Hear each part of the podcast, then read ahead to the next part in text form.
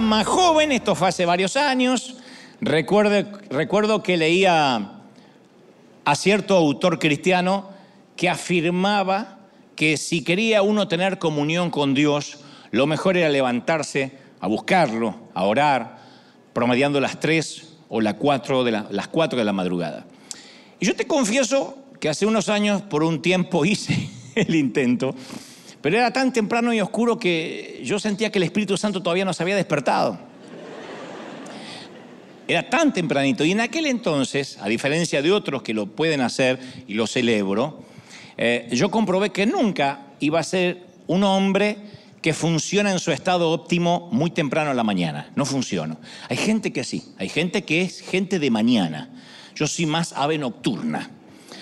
A esa hora impía y mundanal de las 3, 4, 5 de la madrugada no le puedo ofrecer mi, mejor versión a Dios ni a nadie. Sé que yo sé que hay mucha gente, insisto, que le funciona, que es así, es lo mejor, la quietud antes que se levanten los niños, antes que aparezca la suegra, que antes que o que Satanás moleste, bueno, que es lo mismo, pero pero digo, ese ahora le funciona. Hay gente que es adicta, ¿no? A levantarse antes que salga el sol. En mi caso prefiero que el sol salga primero, casi por una cuestión de humildad. Le digo, no, no, no, no. Que, que salga primero. Luego, que me despierto incluso, los primeros 60 minutos de mi día están como siempre, son como una laguna, un bache mental. Nunca me acuerdo qué pasan los primeros 60 minutos de cualquiera de mis días. Siempre abro los ojos, serpenteo hasta el baño, como un zombie, me afeito, me rasuro de memoria, tomo un café expreso negro bien cargado. Hora y media después empiezo a recordar quién soy, todavía no mi propósito en la vida, pero quién soy. Dos horas después, esos extraños que dicen ser mis hijos se bajan en la puerta del colegio y recién más o menos empiezo a contestar llamadas de otros seres humanos porque ya siento que todos mis switchers se, levantaron, mis switches se levantaron y, estoy más o menos eh, viable, este, utilitario, práctico. Y como me conozco demasiado, sé que puedo ser el hombre santificado que esperas que yo sea después de las 10 de la mañana. Si el horario tiene un solo dígito, todavía estoy desconocido. Algunos dicen que a mi edad la gente ya no duerme mucho, pero yo tengo que reconocer que si no fuera por las obligaciones, tengo la capacidad todavía de dormir hasta las 11 de la mañana, si pudiera, ininterrumpida. En eso soy un adolescente. Yo puedo dormir.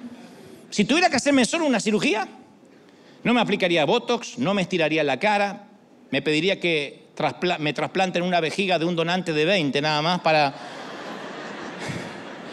poder dormir ininterrumpidamente. No sé si se entendió la metáfora. Es lo único. Es lo único. Pero fuera de toda broma, yo creo que todos necesitamos descansar. De hecho, Jesús dijo una de las maravillosas frases, una de mis favoritas en Mateo 11, 28, que estaba justamente dirigida a las multitudes que pasaban un momento de cansancio, que habían caído bajo un sistema eh, religioso, judío, y que eso los había frustrado, los había hartado, cansado. Y él dice esas maravillosas palabras que a veces se nos pasan por alto. Dijo, vengan a mí todos los que estáis trabajados, cargados, y yo los voy a hacer descansar. Pongan sobre mí el yugo, pongan sobre mí la carga, aprendan de mí, que soy manso, que soy humilde de corazón, y van a encontrar descanso, hallaréis descanso. Mi yugo es fácil, mi carga es ligera, unas palabras que vinieron como un spa espiritual a esa gente, porque las personas, cuando el Señor dice esto, se relacionaban con Dios a través de leyes. En nuestro mundo occidental, cuando uno piensa en ley, se le ocurre legislaciones gubernamentales, ¿no? leyes puestas por el gobierno. Pero para Israel la ley no significa pasarse un semáforo en rojo conduciendo un camello o saltándose un stop. No, se refería a la ley de Moisés. Unos 1500 antes, 1500 años antes que Jesús dijera estas palabras, por medio de Moisés Dios había dado la ley que se ocupaban de cuestiones religiosas, morales, éticas, prácticas, todo un conjunto de leyes que estaban diseñadas para mantener un alto nivel ético y moral. Otras naciones que rodeaban a Israel practicaban el incesto, las orgías, los sacrificios humanos. Y Dios dijo, no, mi pueblo va a tener una serie de leyes. Las más famosas de estas leyes son los diez mandamientos, el decálogo, ¿no? que Moisés trae escrito por Dios. Pero nadie podía cumplir la ley todo el tiempo. Entonces tuvieron que empezar a ofrecer sacrificios de animales para expiar los pecados. Esto es antes de la cruz, obviamente antes de que Jesús viniera al Calvario. No obstante, los judíos empezaron a añadir centenares de leyes, centenares de leyes adicionales a los diez mandamientos que Dios le había dado a Moisés. Y esa foja de leyes pretendía ayudarles a cumplir los diez mandamientos. Entonces era como un control más exhaustivo de la vida cotidiana de cada quien. Y los israelitas querían cumplir la ley, querían agradar a Dios. Pero estaban hartos, estaban cansados, tenían cara de avinagrados, que lamentablemente es el distintivo de muchos cristianos hasta la actualidad, que están tan preocupados por no pecar, por no meter la pata, y gastan tanta energía hasta en ser policías de la santidad ajena y cuidar que no peque el prójimo, que no pueden disfrutar de ser cristianos. Y van por la vida, ustedes los ven como haciendo fuerza, así, aguantándose para no pecar, como si se tratara de, lograr que no se escape un gas. Están así como espantoso. Y eso es algo que el inconverso nota de inmediato. No hay nada más incómodo que la cara de un cristiano extrañido. No hay nada más incómodo. Pero la ley nunca pretendió centrarse en sí misma. La ley trataba sobre Jesús, toda la ley. Toda la ley lo señalaba él. En Juan 5:39, Jesús en un momento le dice a los fariseos, ustedes escudriñan las escrituras, la leen y la leen y la leen, porque leían la, la Torah todo el tiempo, lo que era la, no era la Biblia como se conocía hoy, pero los libros que ya estaban en ese tiempo, la Torah. Entonces se parece que ustedes van a encontrar en ella, en la palabra, en la Torah, la vida eterna. Pero toda esta palabra dan testimonio de mí, decía Jesús. O sea, estaban tan inmersos en aprender la palabra que no estaban viendo que toda la palabra apuntaba a Jesús, que Jesús era el cumplimiento de la ley y que todo lo apuntaba a Él. Y fue entonces que un buen día el Señor dice, le voy a predicar a esta gente que está cansada. Porque lo veía medio cansado. No como en este servicio que vienen todos fresquitos como lechuga, están todos casi con la carita como cola de bebé recién bañado, así. ¡ah! Pero en el otro servicio se rió porque reconoce la cola de bebé recién bañada. Pero capaz que ahora en otras partes del mundo, en el próximo, en el otro servicio, hay gente que está cansada, doblegada, porque dice no puedo vivir en santidad, no puedo nunca terminar de agradar a Dios. Entonces, esa gente que me está escuchando, que me está viendo, como la gente que ahora va a escuchar a Jesús, necesita este mensaje. Y Jesús les va a volar literalmente la tapa de los sesos. Es uno de los mensajes más famosos de la historia, del mundo, de todas las escrituras. Aparece ahí en Mateo 5, el sermón más famoso de Jesús, el sermón del monte o el sermón de la montaña, que se dice así porque lo predicó literalmente desde la ladera de una montaña, de manera que su voz pudiera llegar a todas las multitudes y lo pudieran oír. Se puso más alto que el resto para gritar a todo pulmón y que toda la muchedumbre lo pudiera oír. Y al comienzo del sermón, Jesús se enfrenta directamente con la pregunta que estaba rondando en todos los oyentes. ¿Este era un profeta genuino? ¿Era un profeta del cual Moisés estaría agradado? ¿Elías estaría agradado? ¿Era realmente un profeta judío? ¿O este era un loquito liberal? Como tantos que se habían levantado por ahí diciendo yo soy el Mesías, yo soy el libertador. Entonces él empieza casi presentándose y dice, no piensen que yo he venido para abrogar la ley. Para los que no sepan lo que es abrogar, es dejar sin vigor una legislación. No he venido a generar una anarquía bíblica. No voy a dejar sin vigor lo que dijo Moisés. No he venido a quitarles la ley. No he venido a desmentir a los profetas. No he venido para abrogar. He venido para hacerla cumplir. Le digo a todos que si vuestra vida o su justicia, tu justicia, no es mayor a la de los escribas y a la de los fariseos, entonces no entraréis al reino de los cielos. Así arranca, dulce, gentil. Así arrancó y ya no volaba una mosca, como acá ahora, no volaba una mosca. Le está diciendo, los, escribas y fariseos de la época eran los profesionales de la religión. Habían, ellos eran los que habían diseccionado los diez mandamientos en 613 reglas, 248 mandamientos nuevos, 365 prohibiciones, una para cada día del año, y reforzado con 1521 enmiendas. Imagínate que cuando llegas a River te dice, te vamos a dar todas las miles de leyes para que las leas y las cumplas. Por ejemplo, para no violar el tercer mandamiento, no tomarás el nombre de tu Dios en vano, directamente se negaban a pronunciar el nombre de Dios. O tal vez ellos fueron los que inventaron los que dicen los gringos, oh my gosh, no lo sé. Para evitar la tentación sexual, habían introducido la práctica de todos los hombres caminar con la cabeza para abajo. Hay alguna esposa que dice, qué bien que le vendría a mi marido eso. Pero no mirando así, ¿eh? No, así. Uno dice, qué bueno, hay que mirar para abajo. No, más abajo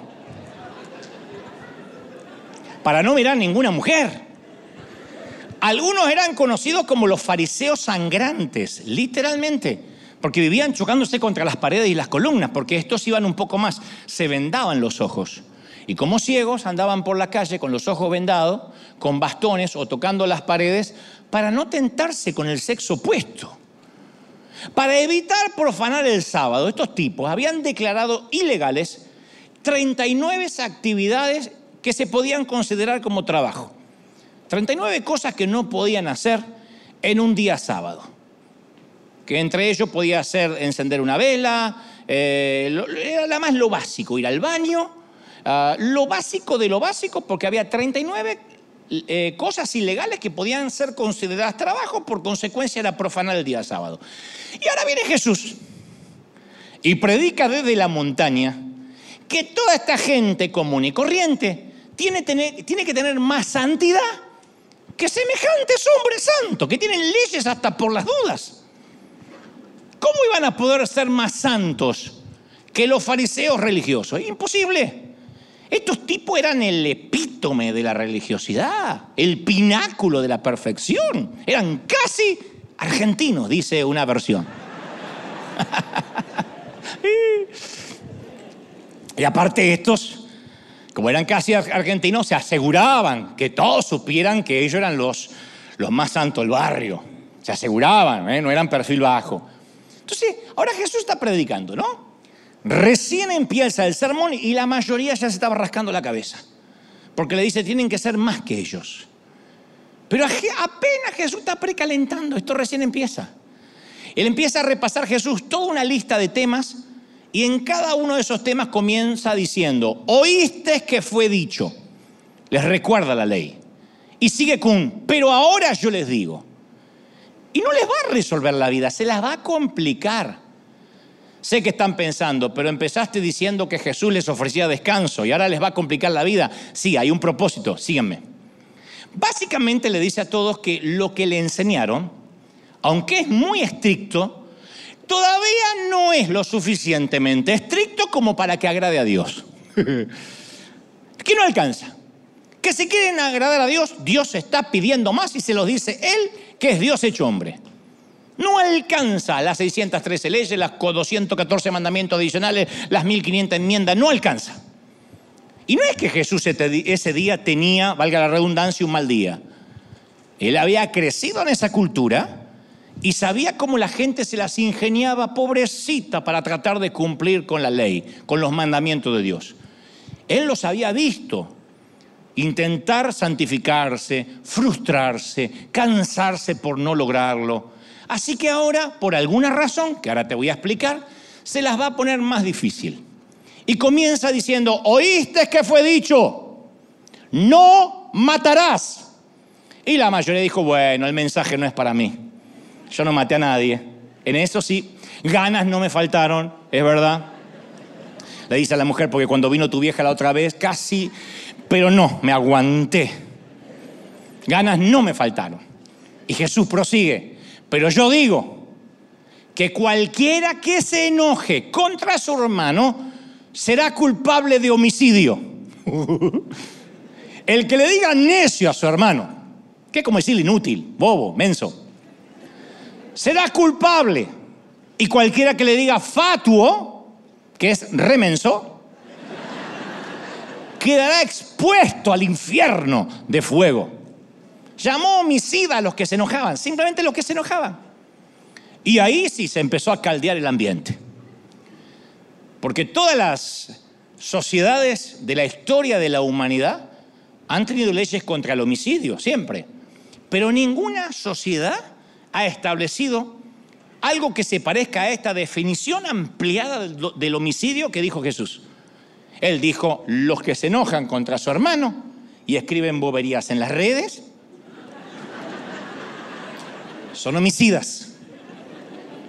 Los que estaban sentados empezaron a cambiar de nalgas, así como ustedes.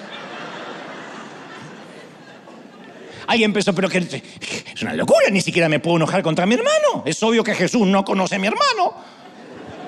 A mí me irritaba este versículo cuando yo lo escuchaba porque se predicaba en mi congregación cuando yo era chiquito. Porque yo me crié con un hermano mayor. ¿De verdad es homicidio decirle fatuo o necio? Esos son halagos comparado con lo que yo le he llegado a decir a mi hermano. Un día lo corrí con un cuchillo de cocina por toda la casa. Hasta que mamá intervino como una ninja con su palo de escoba así, ¡pah! que me pegó en la nuca y cayó el cuchillo y caí yo. Y salvó a mi, a mi hermano de la muerte. Y Jesús dice, si te enojas, ya eres homicida. Pero recién estaba empezando a predicar. Y dice, y oíste que fue dicho, no cometerás adulterio. Y de nuevo la gente respira tranquila. Porque el adulterio es uno de los grandes pecados más repugnantes de Israel. Y ellos saben, la mayoría, que no han perpetrado este en particular. Así que los tipos respiran y dicen, gracias a Dios, ahora sí. No me enganché con ninguna ama de casa desesperada. Miran a sus esposas y la tranquilizan. Ahora sí, el mensaje no es para mí, no te preocupes, gorda. Yo nunca te puse los cuernos, así que... No sé si se ríe por los cuernos o por lo de gorda, pero en fin. Me encanta la risa, que se quede para el otro servicio, me encanta. Ubíquenla. Y Jesús dice, pero yo digo, cada decía yo digo, temblaban todos. Que cualquiera que mire, que mire a una mujer para codiciarla, ya adulteró con ella en su corazón. En ese momento, algunos que estaban atrás, escuchando el sermón de la montaña más atrás de todo, que contemplaban los traseros de las hermanitas de adelante, casi se atragantan. Los hombres se miran a otro diciendo, pero ¿qué pasa, viejo? ¿Qué pasó? ¿Soy macho? ¿Eso es lo que hacemos los machos? Si vamos a hilar tan finito, no hay ninguno que no haya mirado, hombre. Con ese criterio todos somos adúlteros. Amén, dijo uno.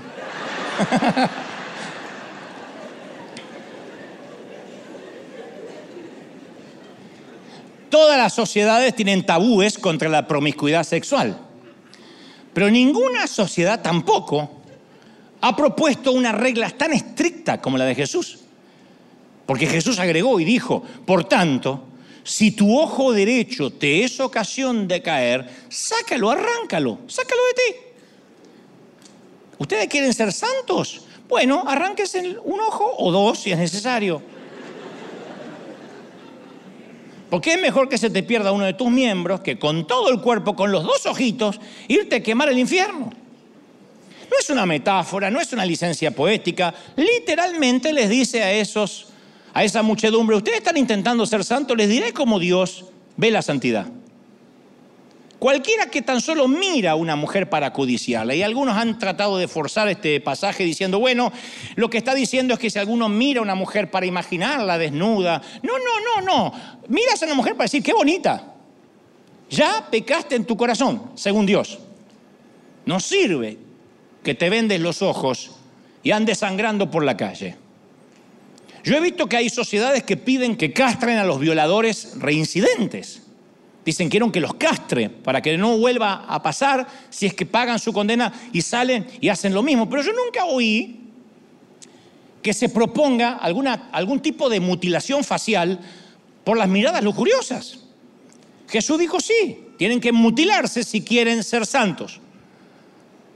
Uno diría, pero es una locura. Aún en la actualidad la lujuria es un pasatiempo establecido que hasta se promueve legalmente, que los cristianos obviamente no concebimos, pero que se promueve legalmente. La industria del porno genera 100 mil millones de dólares anuales. El 12% de los sitios web, más de 24 millones son pornográficos. Y por segundo, el mundo gasta en pornografía 2.500 millones de dólares por segundo. 2.500 millones de dólares con cada segundo que pasa, la gente lo gasta en pornografía. Ahora Jesús está predicando no en una época donde abundaba la pornografía como en la actualidad, pero en una época donde todo el mundo luchaba con lo mismo, siempre fuimos humanos. Implacable está Jesús, brutal, inmisericordia, sigue predicando. Y tocará más tarde el tema del divorcio, en, en el mismo mensaje, el tema de la venganza, el tema de los enemigos. En cada caso señala que por muy justos que se creyeran, solo se estaban engañando a sí mismos. No era cuestión de caminar mirando hacia abajo. Si ya pensaban en una mujer, estaban pecando. Por lo tanto, tenían que empezar arrancándose los ojos y más tarde arrancándose el cerebro.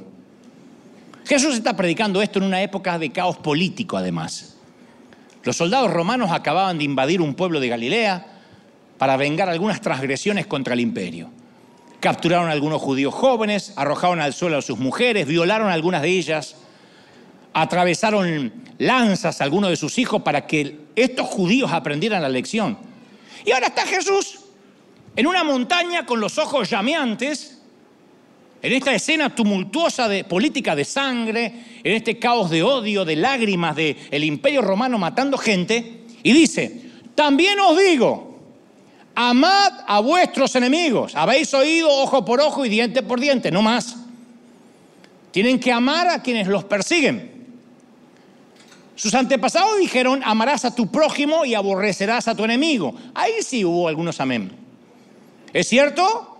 Pero yo digo que es más fácil amar a tu hermano, amar a aquellos que nos aman, dice Jesús. Incluso los cobradores de impuestos aman. Es como que hoy nos dijeran, los inspectores del área te aman para que les pagues. ¿De verdad quieren que les felicite? ¿Los felicite porque aman a sus hermanos? No. Tienen que amar a vuestros enemigos.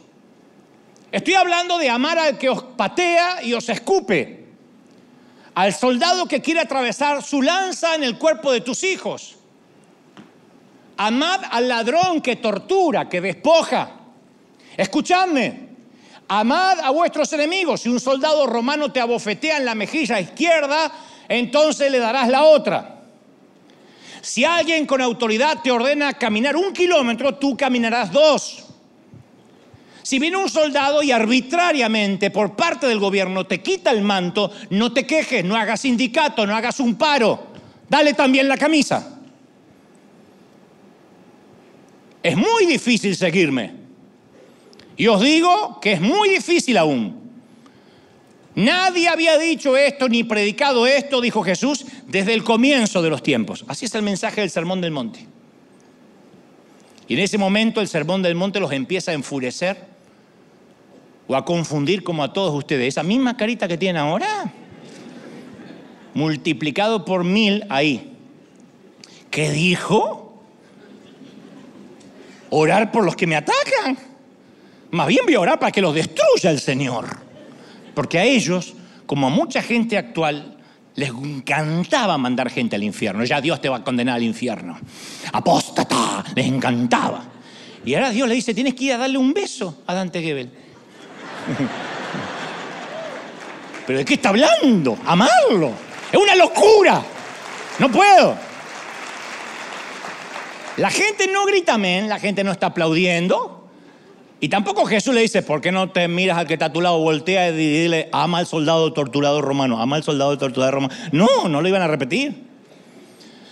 A estas alturas se dan cuenta que ni es un sermón para empoderarse, Ni es un sermón del tipo descubriendo un campeón que hay en ti, ¿no? Mucho menos para terminar pasando al altar con un pacto de dinero, no. Este sermón los está enfureciendo. Pero todavía falta tocar el tema del divorcio. En la época de Jesús debatían acaloradamente cómo interpretar las normas de Moisés. Un hombre podía, en los tiempos de Jesús, divorciarse de su mujer porque hiciera a la mujer algo que le desagradara. Obviamente era un mundo extremadamente machista, misógino.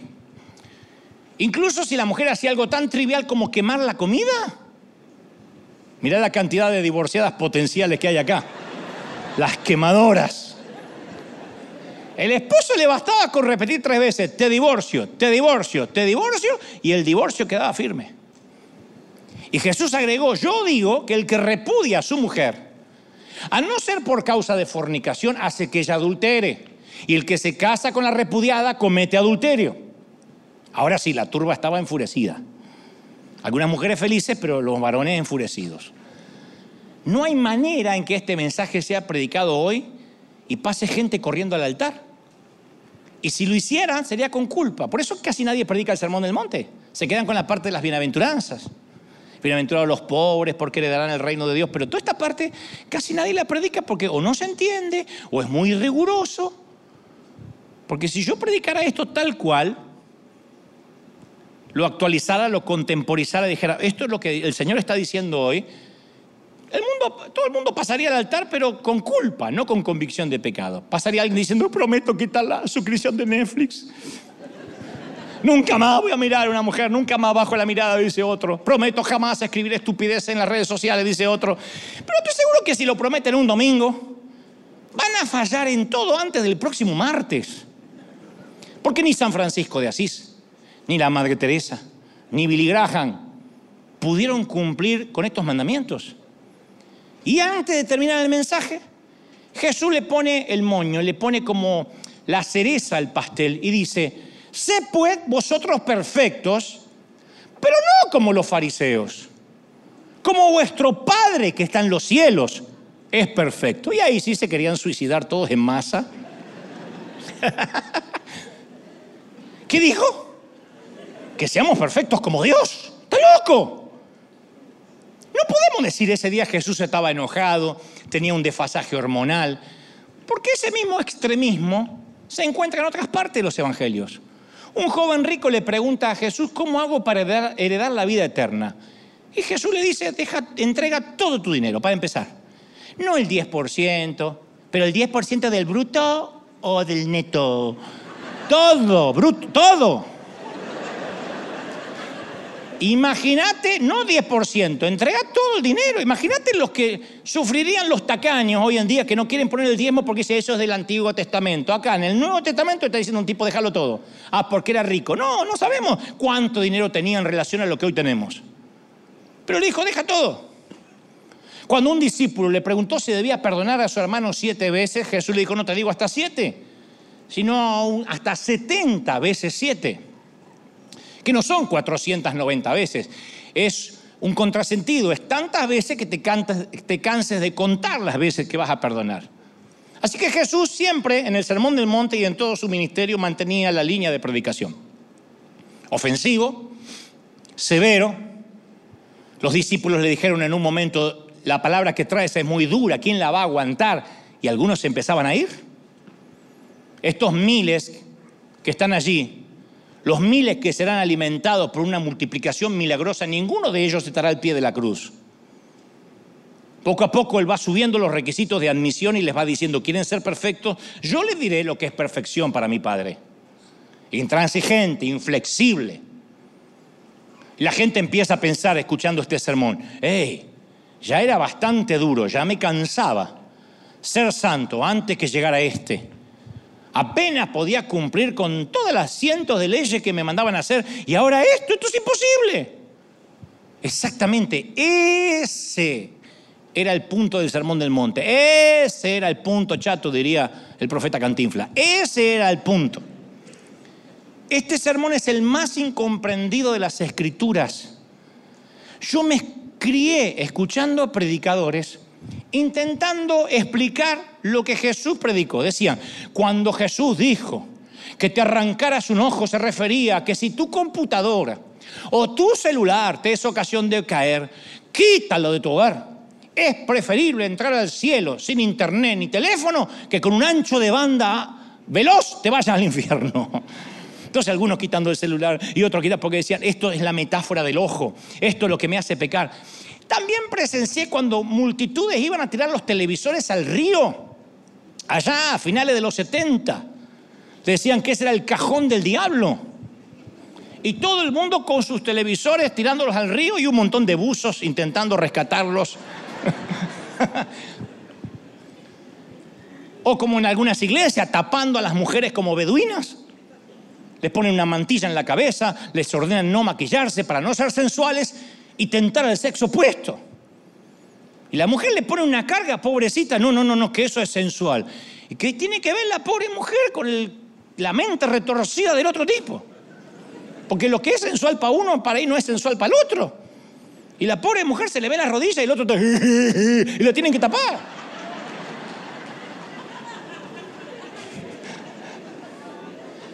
Eso no era lo que Jesús intentaba decir con el mensaje. Tapen las mujeres, pónganse vendas los varones. No.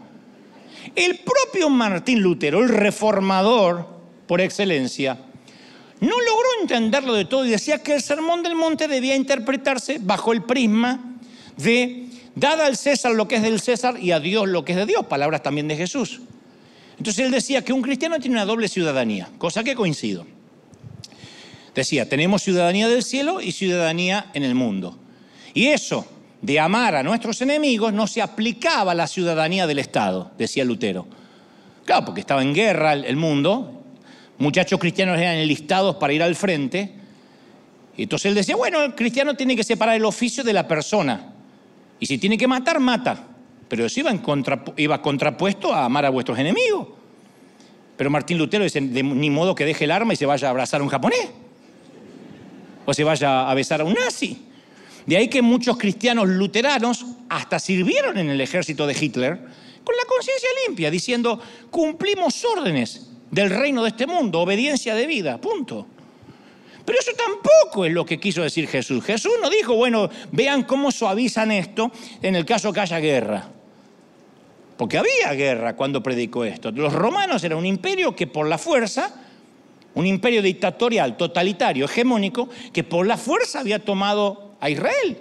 Estaban en guerra. Y él les dijo, tienen que amarlos. Te pide una milla, camina dos. Te abofetea, dale la otra. No le dijo, bueno, si están en guerra, separen el oficio de la persona y agarren a trompada al romano. No. Ámenlo. Entonces, no hay forma de suavizar ni adaptar este sermón. Algunos, empezó la guerra, desertaron, se negaron a hacer juramentos, a quitarse el sombrero ante funcionarios públicos, a cantar el himno nacional. Algunas sociedades se negaron a tener ejército, incluso policía. Miles, oyendo el sermón del monte e interpretándolo mal, intentaron fundar colonias, comunas en claustros, sin tele, sin agua corriente, sin luz, sin dispositivos, sobre la base de los principios del sermón del monte, los cuáqueros, los menonitas. Vamos a vivir en un monte porque vamos a pecar menos. Jamás lo lograron, porque no era lo que Jesús predicó tampoco. No pudieron vivir en santidad ni viviendo enclaustrados en una montaña. Porque el sermón del monte, señores, no fue predicado para que mejoremos la doctrina, sino para revelarnos toda la forma en que no lo estamos logrando. no lo estamos logrando. El que creía que no era adúltero, Jesús dice, sí, eres adúltero solo por pensar. El que creía que nunca asesinó a nadie, dijo, sí, eres un asesino por hablar mal de tu hermano. Jesús avanzó la ley más allá donde cualquier fariseo se hubiese atrevido a hacerla avanzar, más allá donde cualquier monje se jamás se hubiese atrevido a vivirla. Jesús primero hace imposible que alguien pueda cumplir la ley y después nos manda que la cumpliéramos. Y esto dicen, todavía no entiendo por qué. Bueno, porque si Jesús no lograba que ellos, como nosotros, entendiéramos que no lo vamos a lograr nunca, jamás podemos acercarnos a la gracia. ¿Por qué querrías el remedio si no estás consciente que estás enfermo? si crees que eres salvo por tu doctrina, por tus propios medios, entonces pisoteas la gracia y no las necesitas. El sermón del monte nos obliga a reconocer la gran distancia que nos separa de Dios y no puede ser disminuida por nuestra doctrina, por nuestra cantidad de oración, por nuestra cantidad de diezmos. El que piensa que puede achicar esa brecha por sí mismo, esa distancia que hay con Dios por sí mismo, está equivocado. Por eso la peor tragedia es ir a predicar el Sermón del Monte o a leerlo para buscar una nueva doctrina para aplicar. No, el Sermón del Monte acaba con todo el legalismo. Les está diciendo, ustedes quieren ser perfectos, les diré qué es la perfección para Dios. Y ahí todos se dan cuenta que nadie es perfecto, que todos son adúlteros, que todos son hipócritas, que el legalismo siempre va a fracasar. No porque es demasiado estricto, sino porque comparado con lo que predicó Jesús, no alcanza. No hay ninguna sanísima doctrina que alcance para que agrades a Dios. No alcanza. La doctrina no alcanza. ¿Están conmigo, sí o no? No alcanza. No hay doctrina que diga, sí, es que nosotros vamos a ser el cielo porque las mujeres se sientan de un lado y los varones del otro. No alcanza. Las mujeres usan mantilla. No alcanza. Mi mujer no se depila. No alcanza y es tu problema. Cualquier doctrina es muy liberal comparado con lo que Dios exige. ¿Y por qué el Señor lo predica? Porque demuestra que delante de Dios todos somos iguales. Aquí, hoy domingo, y allá, y en cada sitio hay asesinos y violentos. Está lleno de asesinos, River Arena. O hay alguien que nunca se enojó con su hermano, que orina agua bendita y que bajó en vez de un Uber, de un carro de fuego que lo está esperando allá afuera para irse con Elías. Adúlteros y lujuriosos todos. Bien. Nunca esperé que alguien dijera amén, pero siempre hay uno, siempre. Pero lo somos. Ladrones y codiciosos.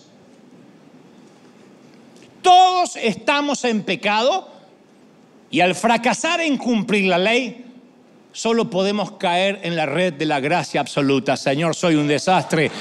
Tengo que correr a la cruz. Tengo que correr a la cruz. Entonces, ¿qué quería Jesús? Decirles, explicarles que si intentaban vivir según la ley, no podían escoger qué parte le gustaban y qué partes no. Tenía que cumplirlas todas o ninguna. Todas. Yo me crié, salud, yo me crié Hoy vinimos todos, ¿eh? Yo me crié con pastores que prohibían la televisión. Pusieron a mi papá en disciplina por 15 años. 15 años a mi papá se le negó la Santa Cena.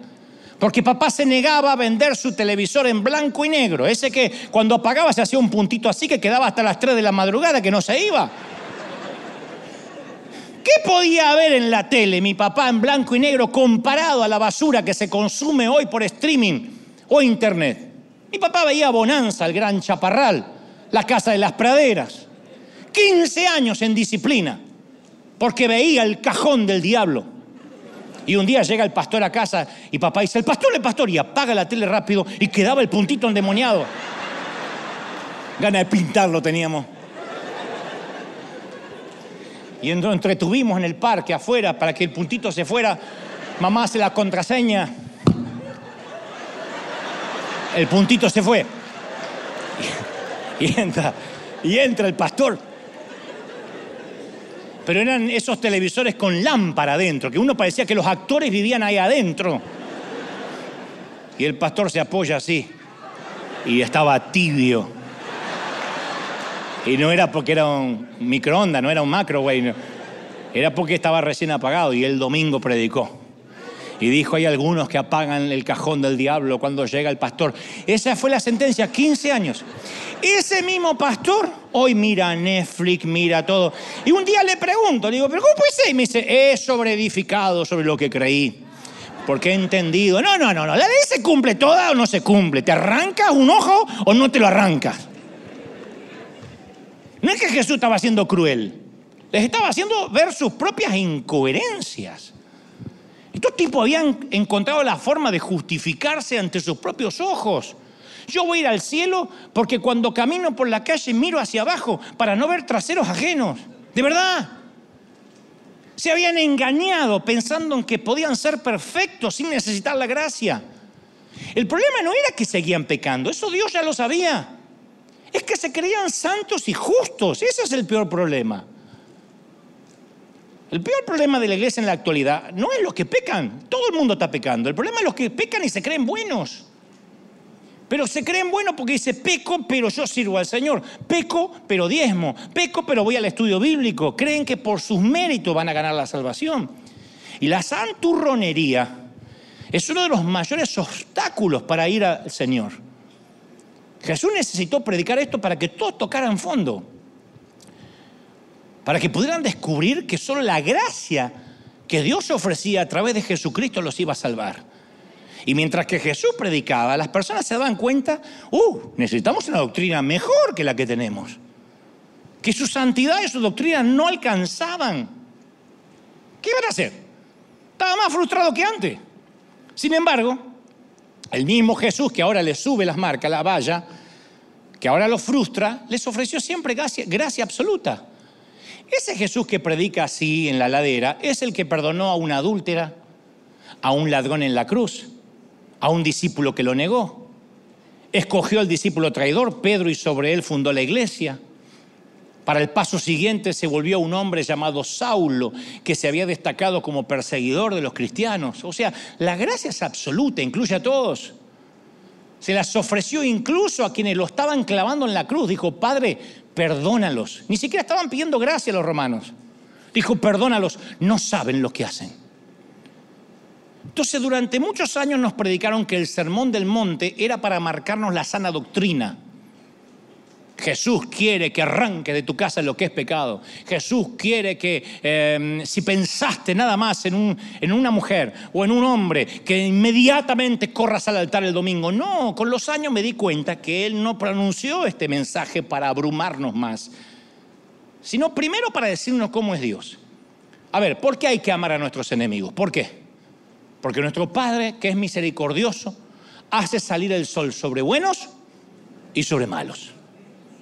¿Y por qué hay que ser perfecto? Bueno, porque Dios es perfecto. Ustedes no tienen que imitar al fariseo, ni al pastor, ni al apóstol, sino a Dios. Si vamos a imitar a alguien, tiene que ser a Dios. ¿Y por qué guardar tesoros en el cielo? Porque el Padre vive allí y nos colmará de recompensas. ¿Por qué vivir sin temor ni preocupación? Porque el mismo Dios que viste a los lirios del campo y a la hierba, ha prometido cuidarnos. ¿Por qué orar?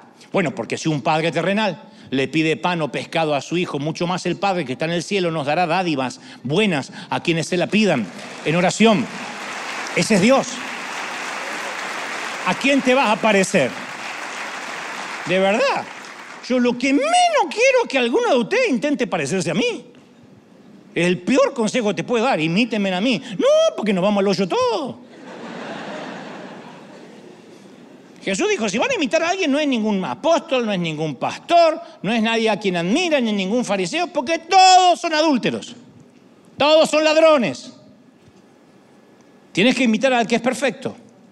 Y Jesús no predicó el sermón del monte para que nosotros pusiésemos cara de extrañidos, desesperados por nuestro fracaso en la perfección. Lo pronunció Primero para enseñarnos el ideal de Dios hacia el cual uno tiene que esforzarse siempre y también para mostrarnos que ninguno lo va a poder alcanzar por sus propios medios. ¿Quién puede ser como Dios por mucho que se esfuerce? Ahora recuerda, este sermón ocurre en Mateo 5. Vamos hasta Mateo 11 y vamos a entender por qué Jesús lo predicó.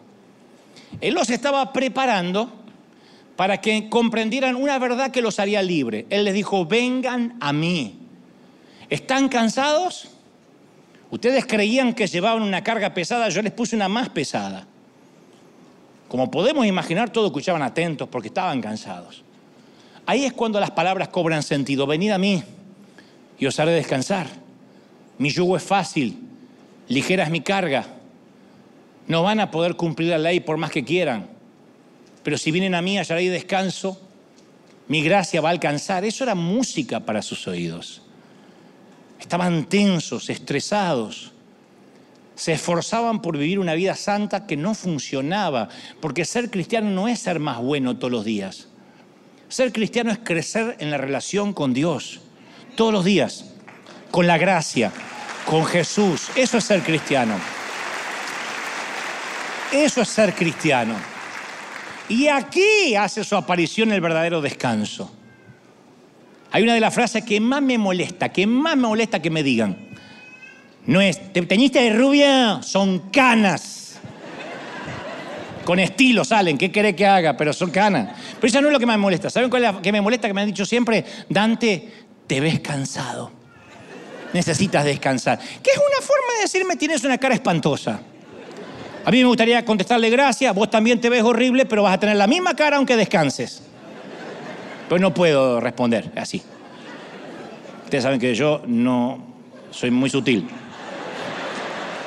Y cuando Jesús apareció en escena, la gente tenía cara espantosa, estaba estresada, agotada de intentar complacer a Dios. No podían disfrutar ni de Dios porque nunca daban la talla. Porque siempre necesitaban un poco más de santidad y un puñado más de buenas obras. Y eso no ha cambiado hasta el día de hoy. Al principio nos dicen que Jesús es todo y luego dicen, bueno, eh, tampoco están así. Jesús y congregarte. Jesús y los estudios bíblicos de los miércoles. Jesús y jueves de oración. Jesús, los estudios bíblicos del miércoles, jueves de oración y la célula. Jesús, los estudios bíblicos de los miércoles, jueves de oración, la célula la reunión de damas. Jesús, y un momento dice, pero ¿qué alcanza? Ah, el diezmo y el pacto y la ofrenda misionera. Entonces la gente se empieza a cansar, porque empieza a ver a un Dios legislador, un juez, alguien obsesionado en aplicar la ley, un policía cósmico. Y de pronto aparece Jesús y promete, yo te quiero hacer descansar.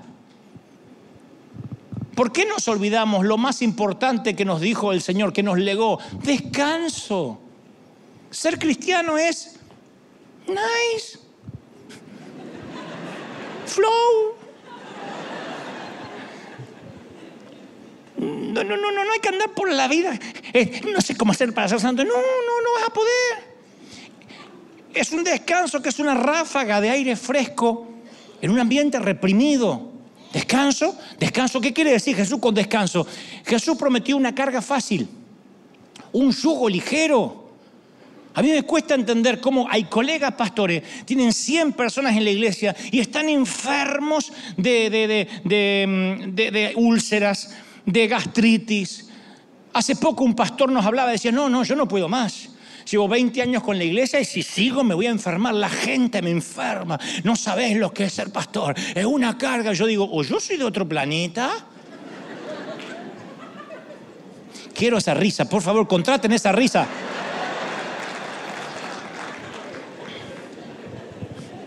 Porque yo ando liviano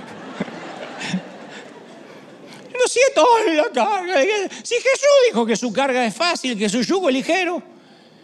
Y esa era una referencia que los agricultores entendían muy bien, que se ponía sobre los bueyes.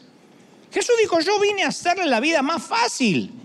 ¿Quieren que se haga difícil? Se las puedo hacer difícil. Miren lo que acabo de predicar. Todos son adúlteros, todos son asesinos. ¿Se dan cuenta? Necesitan la gracia. Él trajo descanso, que era lo contrario que ofrecía la religión organizada. Para ellos el yugo era pesado, una carga imposible de llevar. La religión era hacer todo con más fuerza. Faltaban un día a la sinagoga y tenían cinco líderes llamando, ¿qué pasó? ¿No te vi en la sinagoga? somos del equipo y el ministerio de seguimiento. Más que seguimiento es fama, eh, mafia. Y fama también. Eso es mafia hacerle seguimiento a la gente para que no se pierda. El Señor dijo, los que son míos, nadie me los va a arrebatar de mi mano. Nunca nos pidió ayuda. Nunca dijo, síganlo. Nunca. Seguimos al Señor. Pero siempre queremos lograr cosas por nuestros méritos, que es muy parecido a nuestra cultura actual. Estamos obsesionados por ser más santos, convencidos que si lo intentamos con fuerza podemos perfeccionarnos solo. No, porque eso agota. Y hay una necesidad urgente de descanso. No reposo físico, necesitamos sosiego espiritual, sosiego espiritual. Jamás vamos, jamás vamos a descansar mientras llevemos la carga de intentar agradar a Dios con nuestras obras. No se puede, no se puede. Y esto no es apología del pecado. Bueno, vamos a pecar. No, no, no, no, no. Sé que están comprendiendo lo que trato de decir. Agradar a Dios con los propios medios es tan imposible como innecesario. Jesús fue el único que pudo, ya lo hizo. Y nosotros tenemos que aprender a descansar en su obra ya acabada. Yo he ido a, predicadores decir, ¿vieron? Jesús dice, seamos perfectos, vayan a casa y si en la semana pecan, los espero el domingo aquí en el altar para arrepentirse. ¿De dónde sacamos esas ideas? Todos los cristianos somos hipócritas y estamos pecando aún el domingo aquí. Porque si predicamos una cosa y vivimos una otra, aunque sea mínima, eso, señores, es hipocresía glorificada.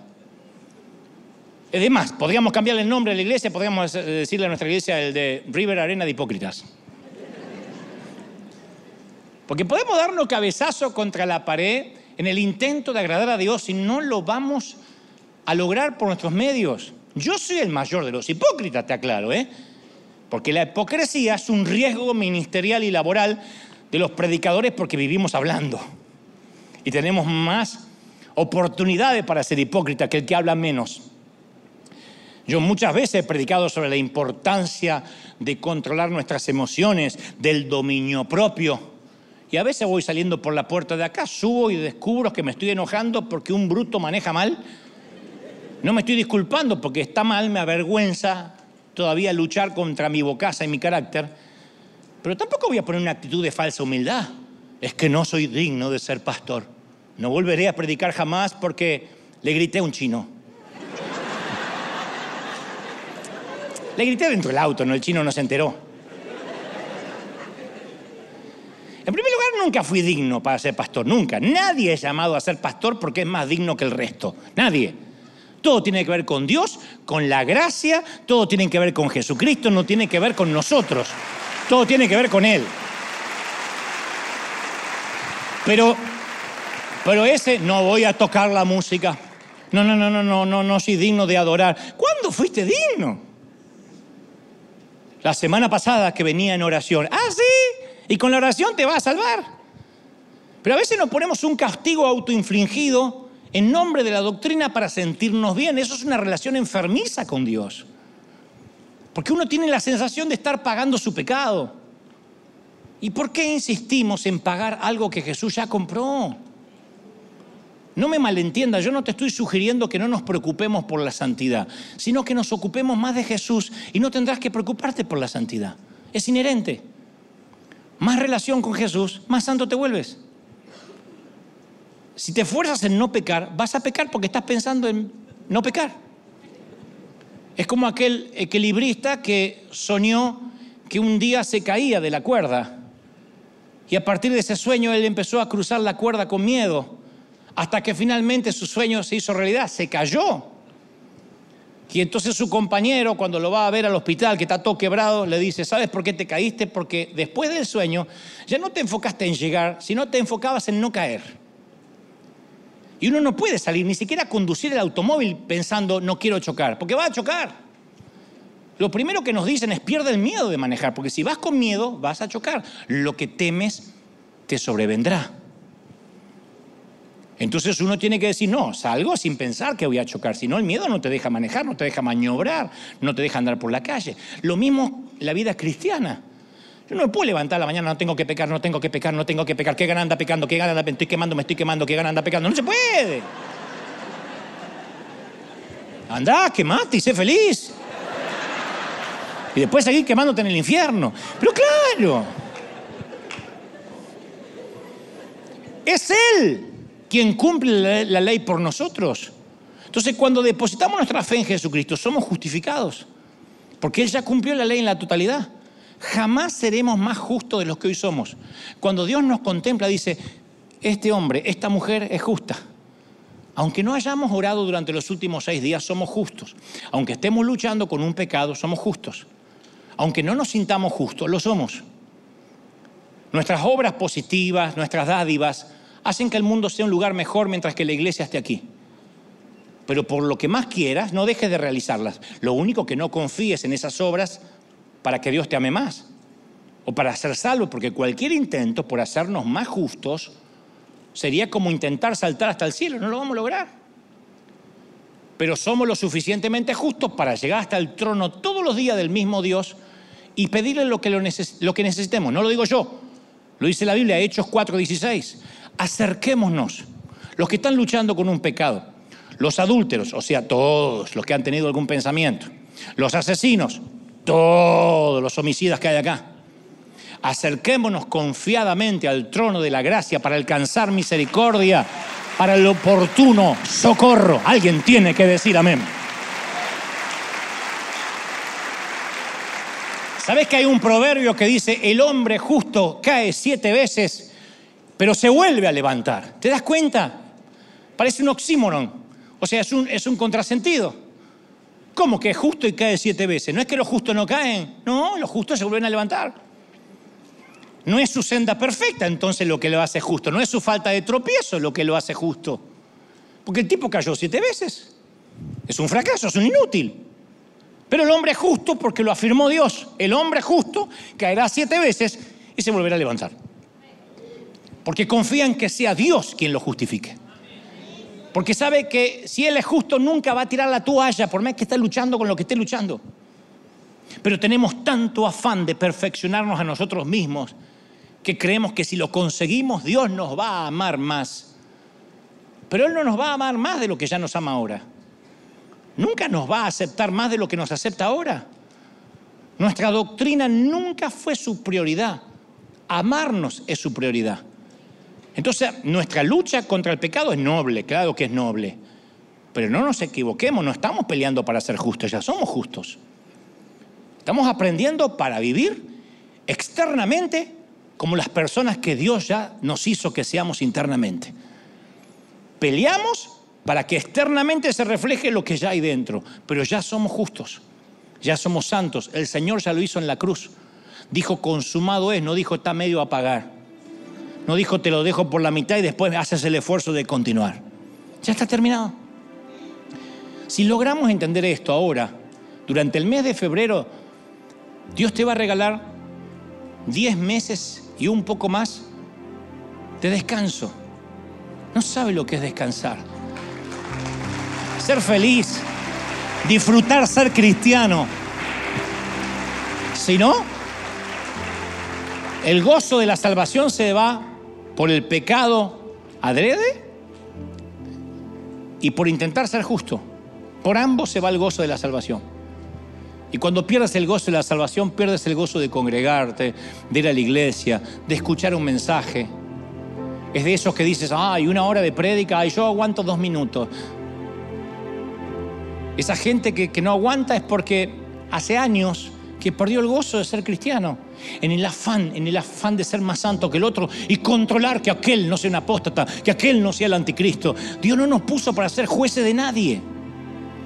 Te voy a regalar la última historia antes de irnos, una que espanta, pero que es magnífica también. Se la escuché a un gran autor hace muchos años, me quedé fascinado. De hecho, la solía contar cuando andaba por los países allá, cuando tenía veintitantos años la esposa preferida de un gran rey mogol, Jahangir, murió. Y devastado ante la muerte de la reina, resolvió honrarla construyendo un templo que le sirviera de tumba. Y su féretro fue colocado en el centro de la parcela de tierra y se inició la construcción de un templo alrededor del féretro. Dijo el rey, no quiero que se ahorre gasto alguno para lograr que su lugar de descanso sea magnífico. Pero las semanas al convertirse en meses y los meses en año de construcción dicen que el dolor del mogol fue eclipsado por su pasión por la construcción, por el proyecto. Y ya no lloraba por la ausencia de la reina. Lo consumía la construcción, los planos, la arquitectura, los detalles, el lujo. Y un día la historia dice que mientras que caminaba de un lado a otro por la obra en construcción, su pierna tropezó con una enorme caja de madera. El rey se sacudió el polvo de la pierna y ordenó al obrero que se deshiciera de esa caja. Shahajangir no sabía que había ordenado la eliminación del féretro, escondido y olvidado bajo capas de polvo y de tiempo. La persona que pretendía honrar mediante la construcción del templo había sido olvidada por el templo que fue levantado. ¿Podría ocurrir que alguien construyera un templo y se olvidase el porqué? ¿Podría ser que alguien hiciera un palacio y se olvidara del rey? ¿Quién podría esculpir un tributo y olvidarse del héroe? Bueno, hoy podemos responder ahora mismo esas preguntas. Podemos mirar alrededor en un servicio como este y uno, al menos siempre yo me doy cuenta, quienes recuerdan al que fue inmolado. Vienen a los servicios con cara de asombro, de expectativa. Son niños que observan mientras se desenvuelve un regalo. Son siervos que se quedan quietos al ver pasar al rey. Porque nunca se duerme uno en la presencia de la realeza. Uno no bosteza cuando está recibiendo un obsequio, menos si es el rey el que te lo está dando. Y también es posible que uno se dé cuenta de cuáles solos ven el templo.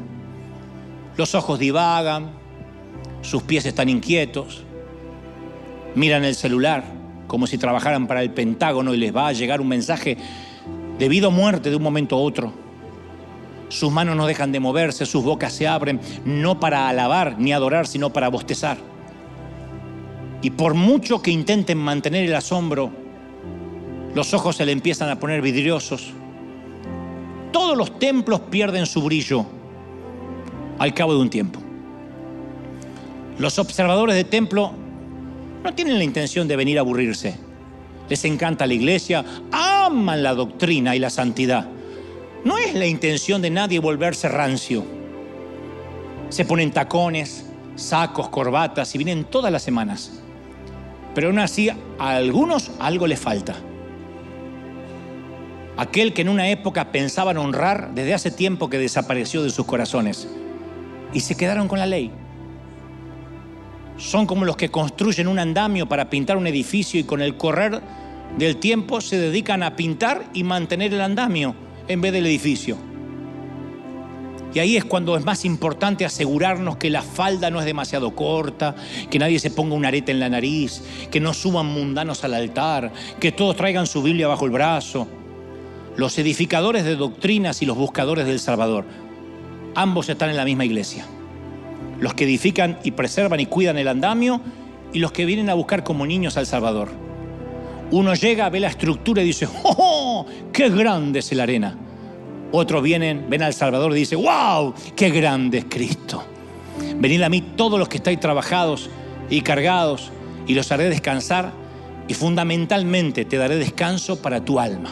Así que vamos, te invito a disfrutar el hecho de ser cristiano, descansar el alma, que caramba que nos está haciendo falta. Vamos, celebra, celebra nuestro rey. Dale, dale, dale un aplauso grande al Señor de descanso, de celebración al Rey de Reyes. Aleluya. Bendito eres. Más, más, más, más. El Rey está en casa. El Rey está en casa, gente. Aleluya. Uy.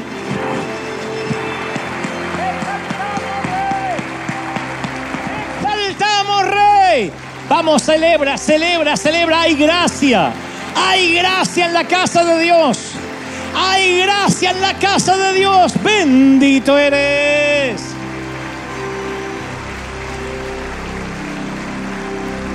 Levanta tus manos al cielo. Quiero orar por los que están recibiendo a Cristo por primera vez en cualquier parte del mundo aquí. Y fundamentalmente por los que están cansados. Yo sé que están cansados, que estás cansado, me lo dicen tus ojos.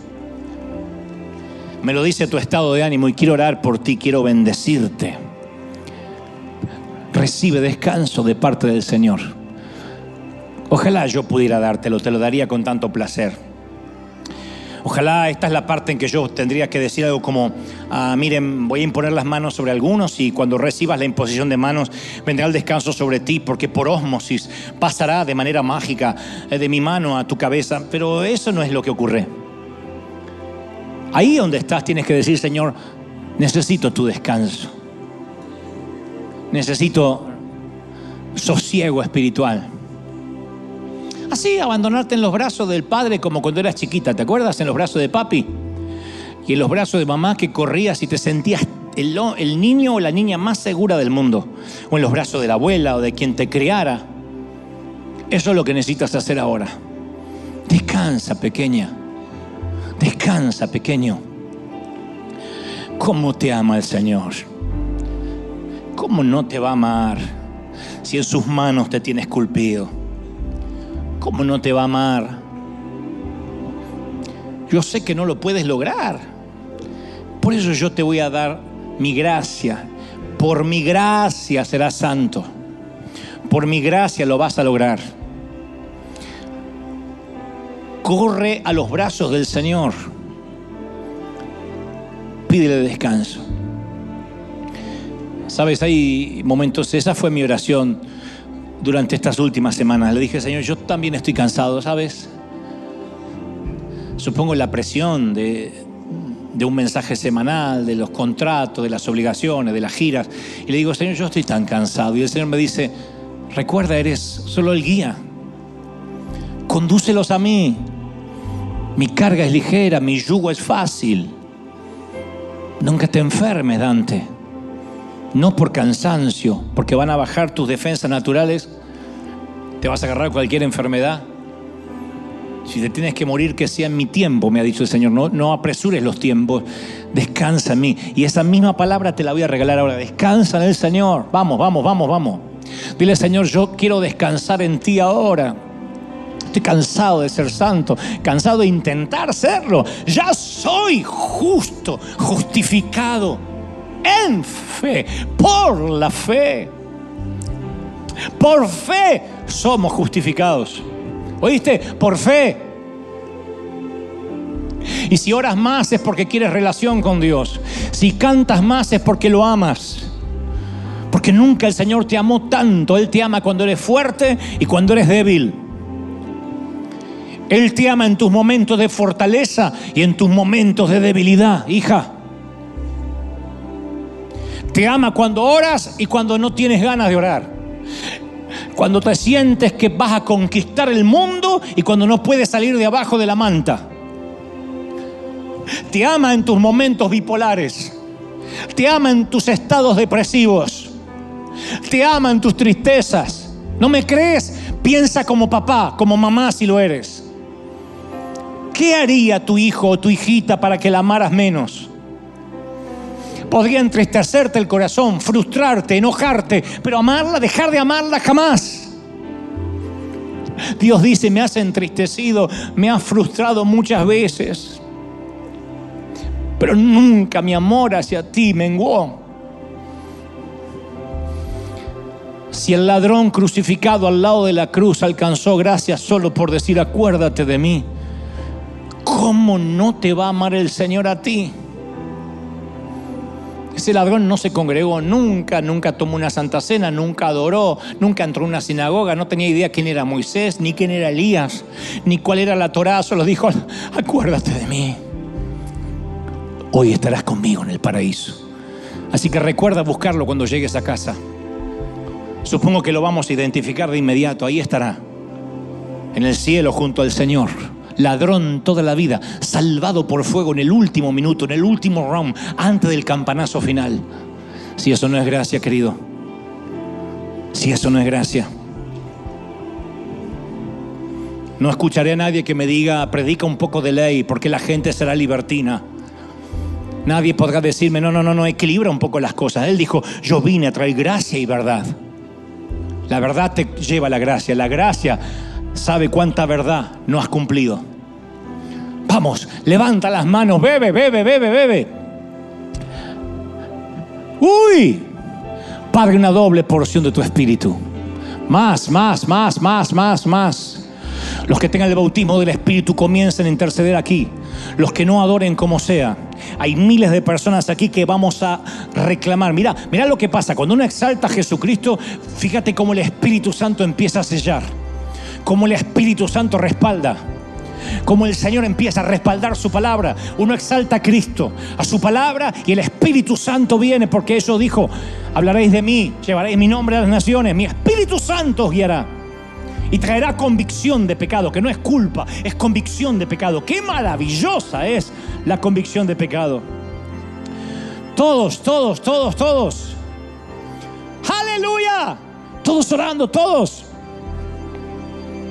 Todos orando. Bendito eres. Todos, todos levanten sus manos al cielo y beban, beban. Padre, gracias por este momento. Vamos a despedir a la gente que está del otro lado del mundo. Todos sigamos, sigamos orando unos minutos más aquí. Pero a la gente que está del otro lado, gracias por estar ahí.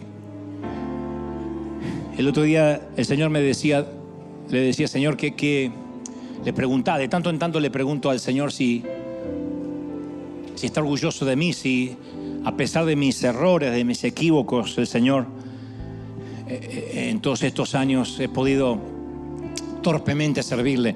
Y el Señor me mostraba que Él había, me había puesto, me había prestado los oídos de la gente para desinstalar el oíste que fue dicho, para traer libertad a los cautivos. Después vendrán otros a edificar.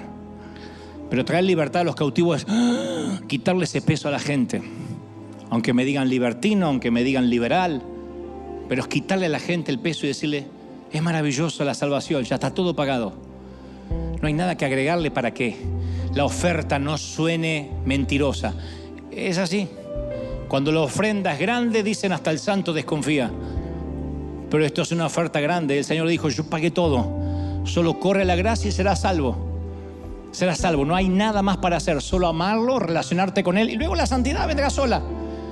La santidad vendrá sola. Dios bendiga a todos los que están del otro lado. Gracias por estar ahí, firmes como talón de oso. Nos vemos en siete días.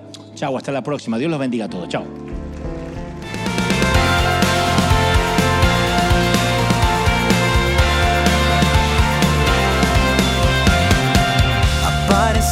una noche de soledad, abandonado y perdido te reconocí. Tu voz diciéndome no temas, yo estoy aquí.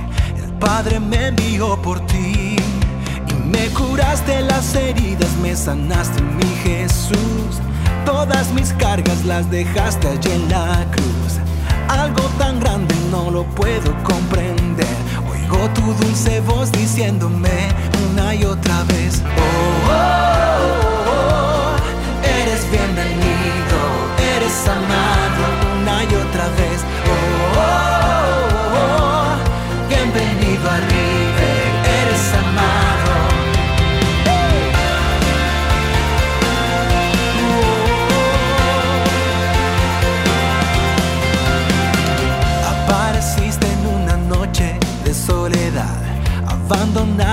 perdido te reconocí.